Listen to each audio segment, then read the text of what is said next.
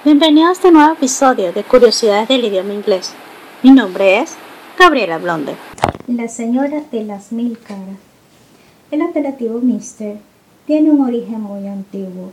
Proviene del medieval master, que significa señor, patrón, maestro, y del latín magister, maestro. Actualmente solo se utiliza delante de los apellidos.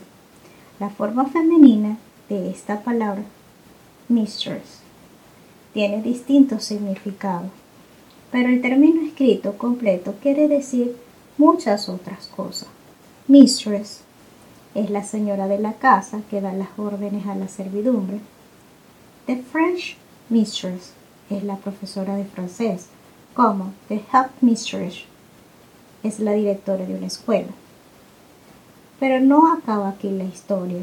Mistress es también la amante, es decir, la mujer que tiene una relación clandestina con un hombre casado.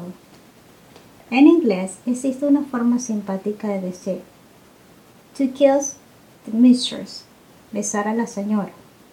Probablemente nace del juego de la petanca, donde la bola pequeña se llama mistress. En la jerga, cuando se la golpea, se dice que se la ha besado. Estoy muy contenta. Me has acompañado en este episodio. Recuerda que encontrarás algunos enlaces en las notas del podcast hacia sitio de interés y recursos adicionales. No te pierdas el próximo episodio. Gracias.